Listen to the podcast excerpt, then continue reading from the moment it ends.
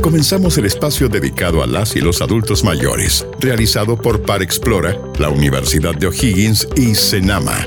Patricio Leclerc, en la conducción junto a la panelista María Angélica Moreira, nos presentan un importante tema para esta hermosa etapa de la vida. Con ustedes, Ciencia Abierta te acompaña.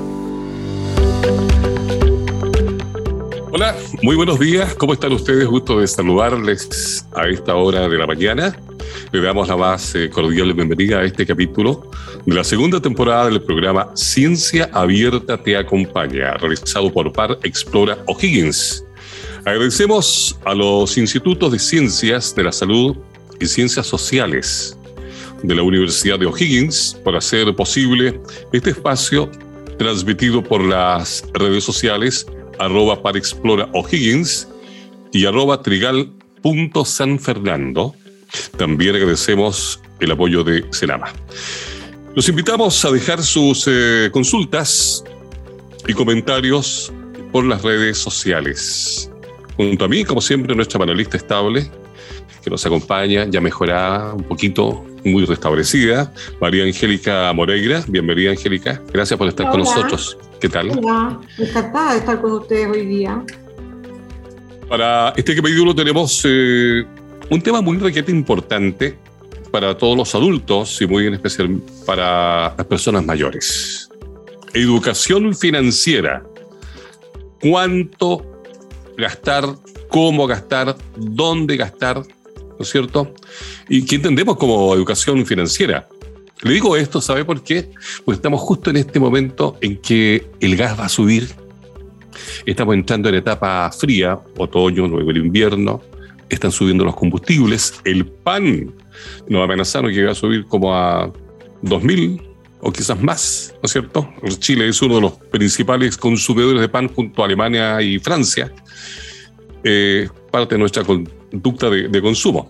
Bueno, entendemos como educación financiera a la enseñanza de conocimientos financieros, comprensión, habilidades, competencias, comportamientos, actitudes y valores que permitirán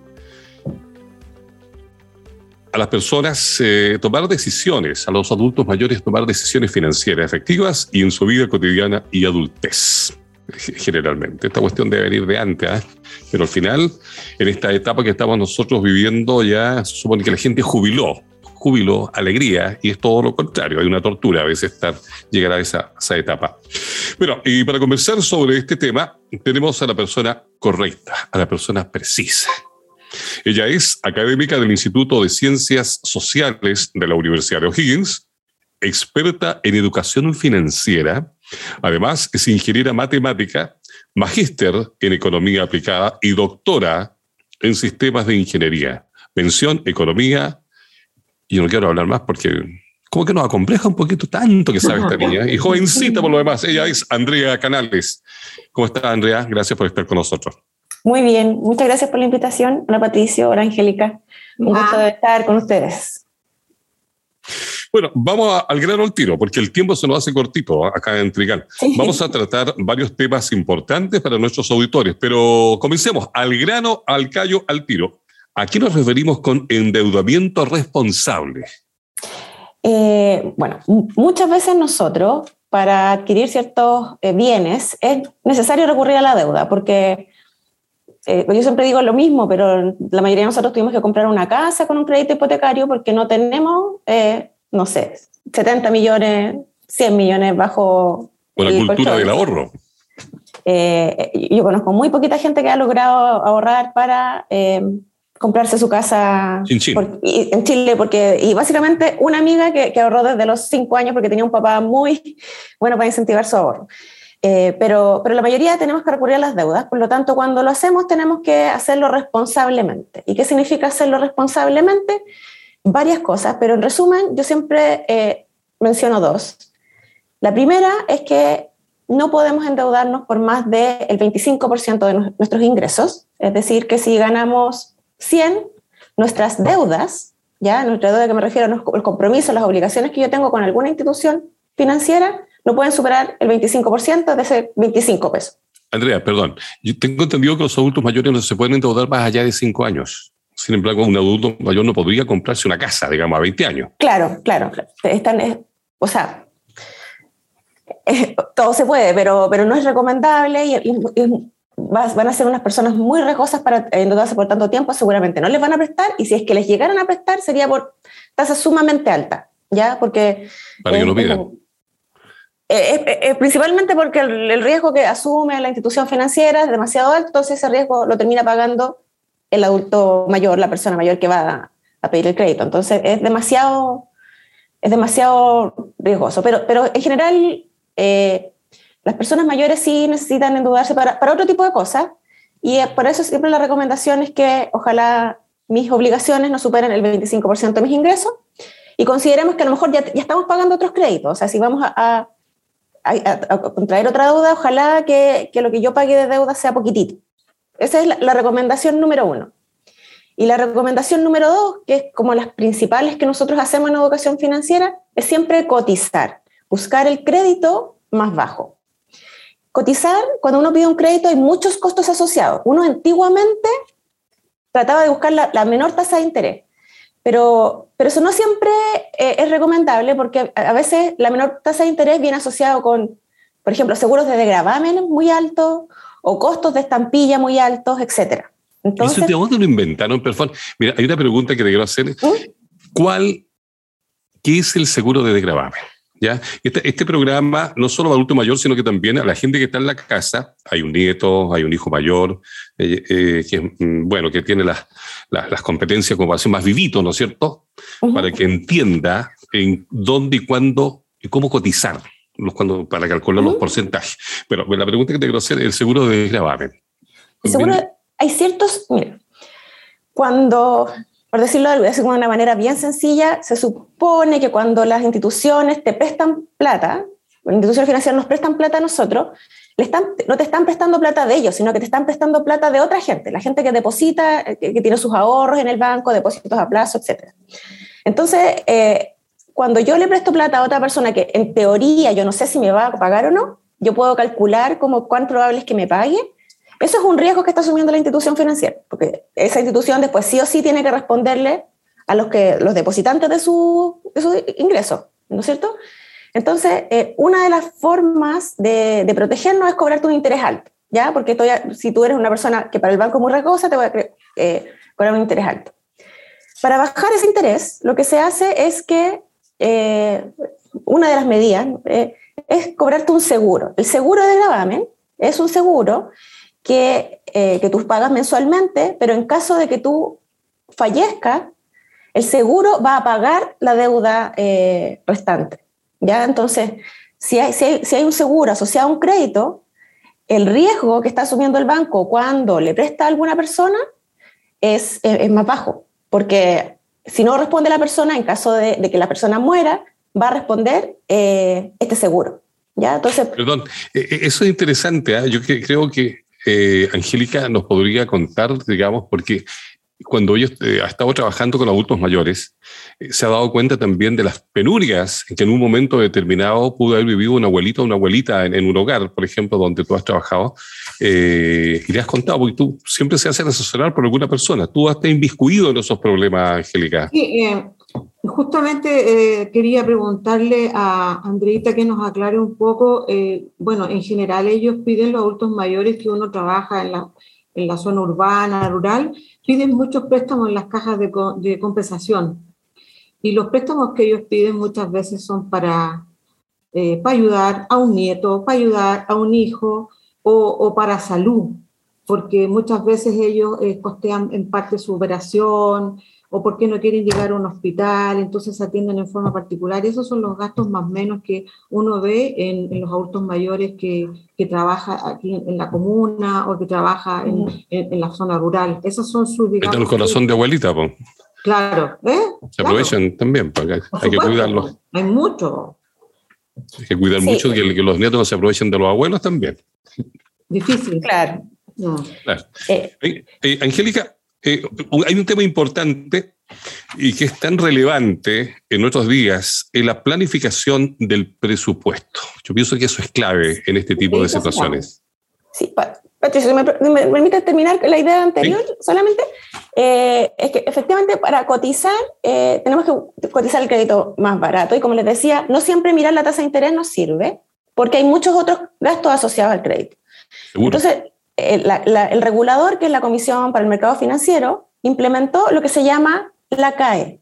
Y la CAE es un porcentaje que me dice de lo que yo voy a pagar en total, qué porcentaje yo estoy pagando en, gastos extras, que no es la, la, plata que me prestan propiamente. O sea, qué porcentaje estoy pagando en, intereses, en seguro de gravamen, gastos asociados, etc. Entonces, perdón, el famoso gasto de mantención. Los créditos no necesariamente pueden, a veces están asociados a tarjetas de crédito, eso por ley ya no se puede, pero a veces, claro, las tarjetas tienen gastos de mantención, etc. Todo, todo eso está representado por la CAE. Cuando uno hace una cotización, las instituciones financieras están obligadas a decirnos cuál es la CAE del crédito. Entonces, si yo pido en distintas instituciones, distintas cotizaciones, yo sé que los adultos mayores a veces no tienen alternativas, solamente pueden ir a una institución. Pero si tuviéramos la posibilidad de al menos tener dos, lo, conveniente es escoger la institución que me ofrezca el menor CAE. Siempre cuando yo esté pidiendo, cotice el mismo monto y en el mismo plazo. ¿Ya? Si pido en distintos plazos no los puedo comparar. Por eso la, recomendación es hacer dos cotizaciones por el mismo monto en... Em, en el mismo plazo, en distintas instituciones y escoger la que tenga el menor CAE. Eh, como, como ustedes me comentaban aquí, el, rol de los cuidadores es súper importante. Entonces, si, el, si, si, yo tengo un, un hijo o nieto que me pueda ayudar, eh, el CERNAC tiene muchos simuladores, ¿ya? Eh, simuladores de tarjetas de crédito, etc. Y viene un simulador de créditos de consumo, donde me muestran, yo puedo escoger un monto y, por ejemplo, distintos plazos y me muestra todas las instituciones y las CAE de esas, todas, esas instituciones. Y eh, yo, he hecho, yo trabajo harto con ese simulador para mis clases y he visto que a veces la opción más conveniente son justamente las cajas de compensación, lo que es una buena noticia.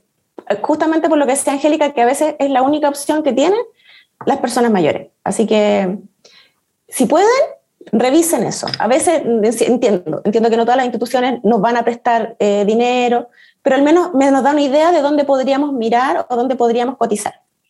Mira, interesante eso. Hay una pregunta, doña Carmen Gloria, ¿de dónde esta señorita? De Rosario, dice, es, eh, a través de las redes, ¿es recomendable adquirir créditos hipotecarios para jubilados como forma de herencia? ¿Y cuáles son los riesgos y beneficios? Ya, eso, eso es algo que yo en general no recomiendo por lo que hablábamos al comienzo un crédito hipotecario para una persona mayor, primero que va a ser muy difícil de conseguir y si es que llegáramos a conseguirlo va a ser muy caro. ¿Ya? Entonces, en ese sentido es mejor endeudarse en ese tipo de créditos cuando somos más jóvenes. ¿ya? Entonces, para, para herencia yo no lo, no lo recomiendo. Y ahora sí retomamos nuestro, perdón, nuestro otro tema que era que tú me preguntabas del presupuesto. de la planificación. De la planificación a veces siempre nos dan este, este, este, este consejo de planificarnos, de, eh, de ordenar nuestras cuentas, pero es difícil, o sea, uno no sabe por dónde empezar. Entonces, siempre la, recomendación es primero hacer un registro de todos nuestros ingresos, la jubilación puede ser algún arriendo, tal vez si tengo la suerte de recibir algún arriendo, eh, eh, algún bono que reciba, hacer una lista con todos mis ingresos y después hacer una lista con todos mis gastos, tener, reflejar todos los gastos. Hay gastos que nosotros tenemos súper claro, nosotros sabemos cuánto pagamos de luz, cuánto pagamos de agua, eh, si tenemos alguna deuda sabemos cuánto pagamos, pero hay muchos gastos que a veces no tenemos considerado. Eh, tal vez sabemos lo que gastamos en remedios, por ejemplo, pero no sabemos cuánto se nos va diariamente en cositas chicas, cada vez que voy al negocio o el pan diariamente, o que me faltó algo para cocinar y voy a todos esos gastos es bueno ir registrándolo. Y tal vez hacer el ejercicio durante un mes de registrar todos mis gastos, todo lo que yo voy gastando. Y al final de mes poder ordenar esto y ver cuánto gasto, por ejemplo, en, eh, eh, en ítem eh, remedio, cuánto gasto los gastos de la casa, cuánto, o hacer esto en familia, tal vez con, con si, estoy con, con, mi, con mi marido, con mi esposa, hacerlo como grupo familiar y hacer un detalle de cuánto ganamos y cuánto gastamos hay gastos que uno no, de repente no considera. A veces un cumpleaños en un mes que aparece es un gasto inesperado que uno... los imprevistos, pues. Los imprevistos de salud, a veces tengo que ir al médico. Entonces, tener después de que yo tengo ese registro de todo lo que gasto, tratar de ir haciéndome como presupuesto. Entiendo que, por ejemplo, que si tengo que ir al médico, tengo que ir al médico, voy a tener que gastar en, en eso, pero tratar de tener eh, categorizado, eh, por ejemplo, voy a dejar estos 10 mil pesitos por si es que eh, hay un cumpleaños este mes. Voy a dejar esto, este presupuesto porque aunque no espere, puedo, puedo tener un imprevisto de salud y tengo que ir al médico este mes. Es decir, ir ordenando por categorías en todas las cosas que gasto y darnos un presupuesto.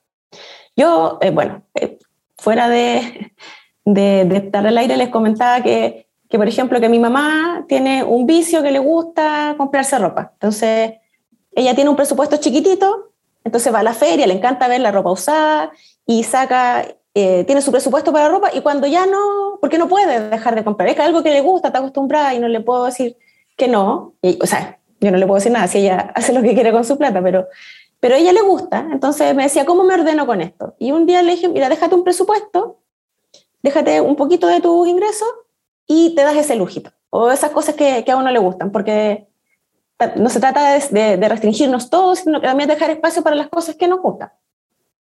Claro que sí, ah, yo estaba pensando, conozco gente cercana a mí que son esos gastadores compulsivos. ¿ya? Claro te gusta, no sé, porque piensa que le podía hacer falta. Hay gente que eh, atenta contra la economía del adulto mayor. Yo te hablaba del corazón de abuelita. Mira el cumpleaños en Tome. Mi abuela me pasaba, siempre pasaba, abuelita Luquita, me pasaba una luca cuando chico, pero éramos hartos, ¿ya? Y gastaba harto. Era comerciante, pero después dejó de ser comerciante, ¿ya? Y ya la plata no era la misma. Entonces yo pienso que los, eh, la familia, el núcleo, porque entendemos que los adultos mayores generalmente no viven solitos, o a veces sí, pero eh, ojalá que los hijos, eh, los nietos o alguien se, se, encargue de supervisar un poquito las, las cuentas, porque a veces pierden el sentido del, del valor del, del, dinero. ¿Ya? Hoy día una luca no te, te, va a costar de poco porque ni siquiera poder comprar un, no sé, para la parafina, ¿ya? El pan va a subir, como te comentaba en un comienzo, las cosas ya están subiendo. Por lo tanto, ya esas 180 luquitas ya no van, no, no van a poder mm. pagar ni la luz ni, ni el agua, ¿no es cierto? Eh, se, se, acabaron los subsidios, qué sé yo. Entonces, queremos gente feliz también, que no estén dramatizada, porque cuesta mucho para muchos adultos mayores que están escuchándonos llegar al fin de mes. Y ahí es donde nosotros uh -huh. involucramos a la familia. No, si mi, mi está bien, está en la casa, está en la casa, pero no está bien, pues. ¿no es cierto? Uh -huh. Porque a esta altura de la vida es, es, complicado ver a un adulto frustrado, sino que tenemos que funcionar como, como equipo, como núcleo familiar. Y algo muy cierto, ¿eh? yo creo que el ejercicio de ir anotando los gastos, eh, tenemos que ser responsables, y no solo para los abuelos, sino que también para, eh, bueno, yo te digo, la, la ministra de Economía de la casa siempre la doña, la mamá sabe, ¿ya? Porque siempre se, esta cuestión siempre se le herega a la, a, la, a la, dueña de casa, ¿no es cierto? A la mamá, a la hija de, ¿no es cierto? Y ella sabe, las mamás saben, y hacen maravillas también, así que uno siempre puede, o sea, en mi casa siempre, mi mamá, la mamá lo sabía todo, ¿no es cierto? Se sabe los precios, se sabe todo, todo, todo, todo. Papá iba a trabajar nomás. Entonces es muy bueno considerar y saludar también a la, a la familia que está en sintonía. Angélica. Eh, sí, dime. Patricio, si te puedo Andrea, do, dos cosas. El problema, o sea, una de nuestras recomendaciones es tratar de ordenarse porque efectivamente tanto jóvenes como adultos, cuando tenemos problemas financieros termina afectando nuestra salud mental. Entonces no, sí. hay gente que no puede dormir por las deudas. Eh, para, el, para cuando partimos la pandemia hay estudios que mostraban que la gente, ante esta incertidumbre de no saber cuándo íbamos a volver, algunos cuándo iban a poder volver a trabajar, eso impacta la salud mental. Entonces, eh, ser ordenado en eso eh, puede ayudarnos a, a, tener una radiografía de todos nuestros gastos y tratar de, de, ordenarnos o ponernos objetivos financieros. Voy a ahorrar, por ejemplo, para tal cosa. Y lo segundo es que eh, cuando otra recomendación que nosotros siempre damos es tratar de diferenciar entre las cosas que son realmente una necesidad, como yo les decía, si tengo una enfermedad tengo que ir al médico, eso es una necesidad y tengo que gastar en eso. Hay que ¿Qué cosas son, son solo deseos? Entonces, ante cuando yo me enfrento a cualquier imprevisto, tratar de pensar, ¿esto lo necesito o esto puede esperar? Y tal vez si puede esperar, puedo empezar a, a juntar platita eh, mensualmente, eh, hacer un, un, objetivo de ahorro para, no sé, eh, tal vez hay algo que, que, me quiero comprar, pero sí puede esperar un poquito más. ¿ya? Entonces, diferenciar eso y, y, ojalá los deseos, las cosas que son deseos, que no son necesidades, ahorrar para... Eh, si, si son deseos, no son urgencias, pueden esperar. Oye, me estaba acordando de la alcancía. Hoy día se perdió la, la modalidad de la alcancía. Y cuando chico siempre tenía una alcancía, me abuela, jugar. El que guarda siempre tiene, como lo comentábamos antes.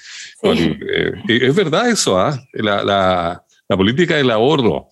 Y a propósito de las calillas, por ejemplo, eh, existían, todavía existen negocios, por ejemplo, donde la gente va abonando o junta, ¿no es cierto? ¿Te acuerdas que se, se compraba en letras? El adulto mayor recuerda que él juntaba la platita juntaba la platita en vez de estar pagando, ¡pum! y compraba al contado. En aquellos tiempos, hoy día las modalidades han cambiado, apareció, apareció el, dinero plástico y ese te consume también bastante, bastante platita. Angélica, tienes cara de pregunta. De, justamente qué buena sintonía tengo con Andreita, porque justamente lo que ella dice, acaba de decir, eh, que nosotros pudiéramos ser como un mensaje en estos momentos en los cuales se está hablando mucho de lo que viene, el tema de la calefacción, del invierno, que de por sí el invierno es como, hay más gastos. Entonces justamente ella ha dicho de que pucha, ir priorizando, ir categorizando, eh, no comprar cosas que, no, que son superfluas.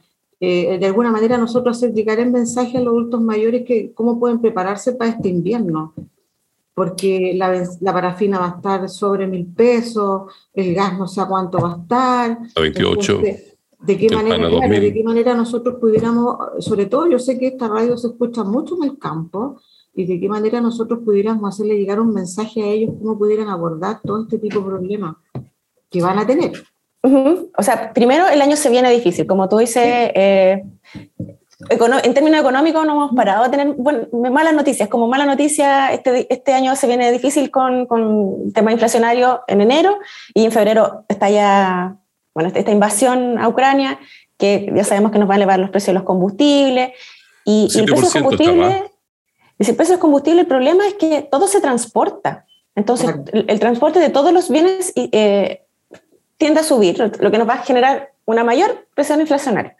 Nosotros estábamos acostumbrados a las metas del Banco Central a, inflaciones mensuales de 0.1% y ahora tenemos cosas mucho mayores que eso mensual. Entonces, hay que afirmarse. Entonces, ¿qué cosas podemos hacer? Eh, primero, como les decía, yo siempre hablo del ahorro, pero hay otra cosa que uno también entiende por ahorro, que son como las acciones de ahorro. ¿Qué significa acciones de ahorro?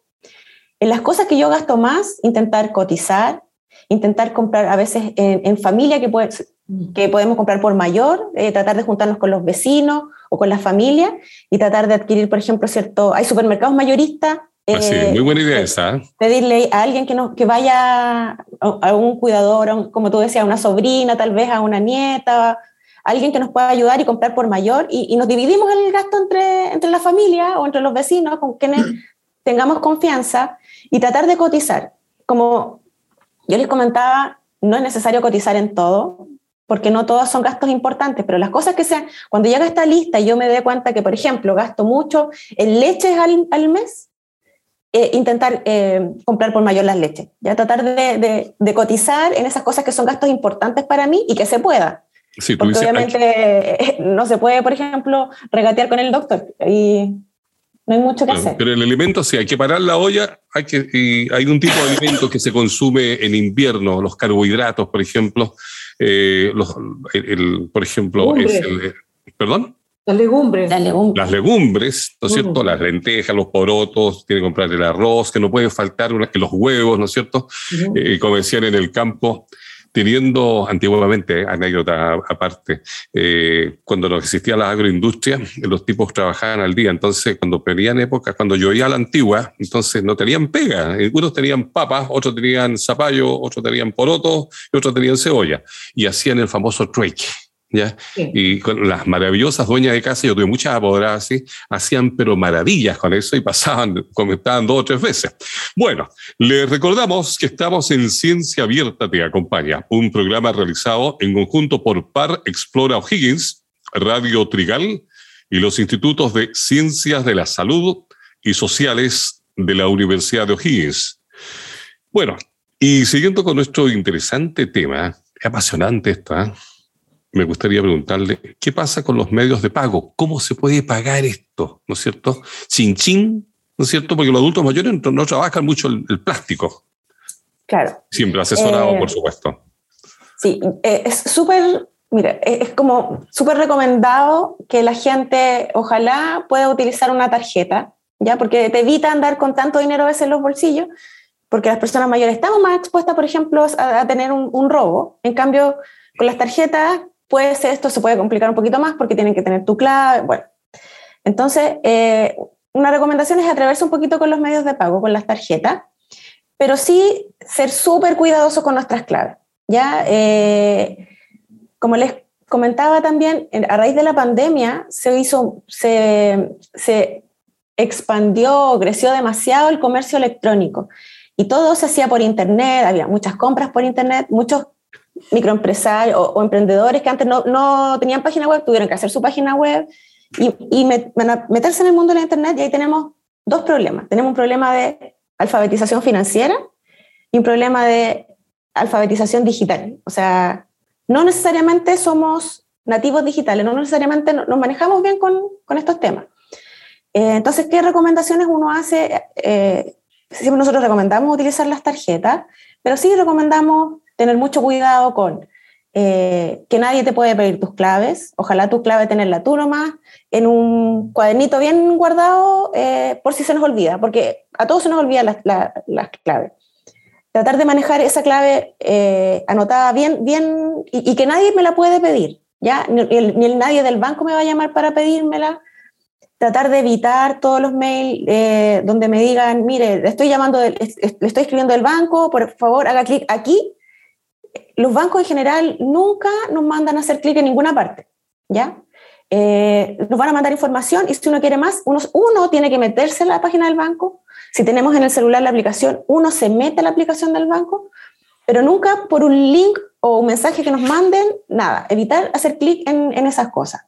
Sí, fíjate que mi papá eh, a veces carga, tiene un prepago, le gustaba tener los celulares, no los maneja, pero que él quería tener su celular. Tú lo conoces, Angélica. Entonces, eh, papá, ¿y cómo carga? No, voy con mi tarjeta dice, y la clave, no, yo se la doy a la persona boliche del barrio. Delicado ese, ese detalle. Oye, Andrea, tenemos preguntas. Don Fermín de Rancagua. En cuanto al tema de los seguros de vida, enfermedades y accidentes, ¿cuál es su consejo para nosotros los adultos mayores? Ya, ¿Ah? el, el, caso de los seguros de los seguros de vida son una súper buena alternativa para cosas que son imprevistas. Uno obviamente no tiene planificado cuándo vamos a fallecer, no tiene planificado tener accidente, pero los imprevistos pasan. Entonces, una, una, buena manera de protegerse frente a esos imprevistos son los seguros. Los seguros de vida, que es la recomendación en general, son una buena alternativa para proteger a, nuestro, a nuestros herederos, a nuestra pareja, a quien vaya a quedar como beneficiario en el seguro, pero siempre cotizar. Acá lamentablemente no tenemos una, em, una eh, como, como, el CAE, que es como un numerito que tenemos que mirar, pero siempre buscar una prima baja que podamos pagar, ¿ya? La prima es lo que yo pago mensualmente y que tenga una buena cobertura eh, para mi beneficiario. Y otra recomendación que no es, eh, que no es mala, eh, siempre informar a mi beneficiario. Hay muchas personas que fallecen que tenían seguros de vida y nadie sabía que tenían los seguros de vida. Claro Entonces, es súper importante informar al beneficiario del seguro de vida y de dónde está contratado, ¿ya? Para que en caso de eh, que nadie lo quiera, ocurra el, el, el fallecimiento del beneficiario o del contratante, la persona que estaba como beneficiaria del seguro sepa dónde ir eh, y cómo eh, hacer uso de esto. Tal vez que pueden ir juntos. Si es mi cuidador, puedo ir con, con, esa persona a contratar el seguro para que los dos estén informados de qué hacer en caso de fallecimiento. Muy importante eso, ¿ah? y especialmente hay que tener mucho cuidado con los adultos mayores porque son carne cañón, son, están ahí especialmente. Hay gente que se dedica a trabajar a adultos mayores y eh, asaltarlo incluso. No hablemos de la herencia, ¿Ah? No hablemos de la herencia. No, me nada que es otro tema que uh, tenemos harto para conversar. Agradecemos, Andrea, nos pilló la hora. Sí, se me hizo muy, eh, muy cortito. Sí, dime. No, que se nos hizo muy cortito. Ah, sí. Gracias por eh, compartir tus conocimientos. Eh, queremos al final algo que se te haya quedado en el tintero. Eh, por ejemplo, del, barrio financiero, que es un tema muy importante. mi barrio financiero. Sí, hay una página, un proyecto bien, bien bonito de la Facultad de Economía de la Universidad de Chile con la Asociación de Bancos e Instituciones Financieras. Ellos están preocupados de, de, la educación financiera y hay una página que se llama mibarriofinanciero.cl eh, que tiene unos tips para público general. Tenemos unos cursos específicos, pero para público general hay unos tips con unos videos de un minuto que son muy entretenidos y que tienen muy buenos consejos. Así que si ustedes se pueden, eh, pueden meterse, pedirle a alguien que, que les ayude, se van a entretener un montón y van a aprender. Lo vi, ¿eh? bastante interesante y muy didáctico.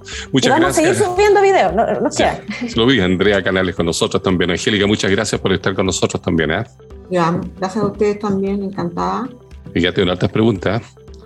Ojalá podamos seguir más adelante trabajando con los adultos mayores. Invitamos a seguir la cuenta de Facebook, arroba Parexplora O'Higgins y arroba trigal.sanfernando. Agradecemos a todos y a todas los que nos acompañaron en Ciencia Abierta Te Acompaña, un programa hecho por personas mayores para personas mayores. Nos reencontramos la próxima semana por las redes sociales de Para Explora O'Higgins y Radio Trigal FM. Eh, esto es eh, a las 11 de la mañana, pues, ¿no es cierto? A las 11 de la mañana con otro interesante tema. Así que muchas gracias y hasta la próxima. Muchas gracias por la invitación, que estén muy bien. Gracias a ustedes. Adiós, adiós, gracias. Fue Ciencia Abierta Te Acompaña, un proyecto de Explora, Universidad de O'Higgins y Senama. Los dejamos invitados para la próxima semana a un nuevo capítulo de Ciencia Abierta Te Acompaña.